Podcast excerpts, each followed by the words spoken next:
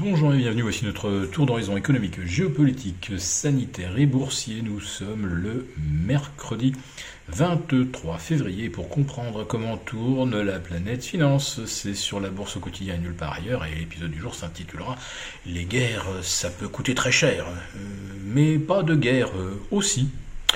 Alors les marchés semblent se réjouir qu'il n'y ait pas d'escalade militaire après que la Russie ait mis en quelque sorte la main sur le Donbass. Alors une région redevenue quasiment russe depuis 2014 et le Maïdan, et surtout euh, l'annexion euh, de la Crimée, euh, une région qui a été dévastée par sept ans de conflit, peut-être qu'une forme de paix pourrait commencer à y régner. En tout cas, euh, l'Ukraine qui voudrait reprendre le contrôle de ses anciennes provinces réclame des armes qu'on ne lui donne pas, et même la terminologie euh, d'invasion employée par Kiev n'est pas reprise ni par Washington ni par l'Europe, car euh, reconnaître une invasion de la Russie euh, supposerait qu'on passe à un cran euh, supérieur aux sanctions. Alors ces euh, sanctions pour l'instant semblent quand même relativement limitées.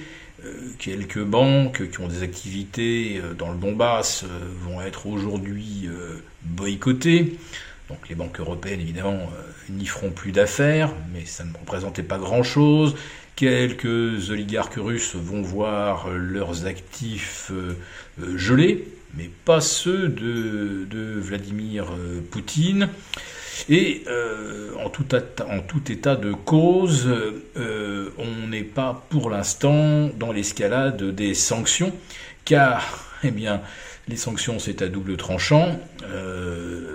Force de sanctionner, la Russie pourrait par exemple décider de refermer un petit peu le robinet de gaz, d'exporter un peu moins de nickel, Or, la Russie, c'est justement 10% euh, des exportations pétrolières mondiales, 10% du nickel.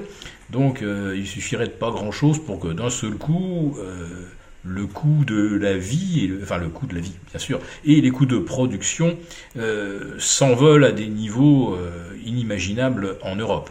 Or, l'inflation nous coûte déjà assez cher, en tout cas euh, au consommateur euh, final. Quant à l'industriel, il y a bien un moment où ça risque aussi euh, d'abîmer ses marges. Ce que je peux vous dire, c'est qu'à l'instant, on a un baril de Brent à 96,7 dollars le baril. Alors, on avait un objectif à 97, donc voilà.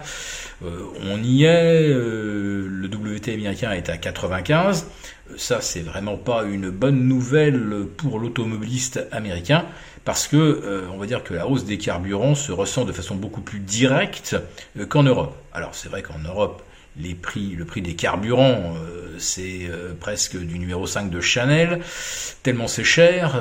aux États-Unis, ça n'était pas cher et ça l'est devenu rapidement avec plus que le triplement donc du prix du baril en l'espace de euh, un peu moins de 2 ans, 18 mois, disons. On est passé euh, de 30 à 95.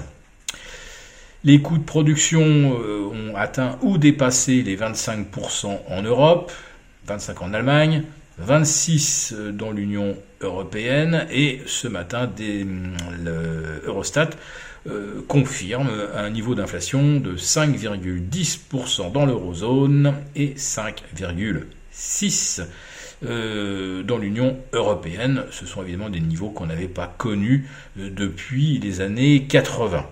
Et pour l'instant, les marchés n'ont pas pricé l'impact de cette inflation, ni sur les marges, ni sur les niveaux de consommation. On continue en fait de flotter sur un véritable petit nuage, euh, tout content que finalement euh, la guerre qu'on nous vendait, euh, aussi bien du côté de Washington que du 10 Downing Street, puisque Boris Johnson nous disait que Boris Poutine s'apprêtait à déclencher le pire conflit depuis 1945.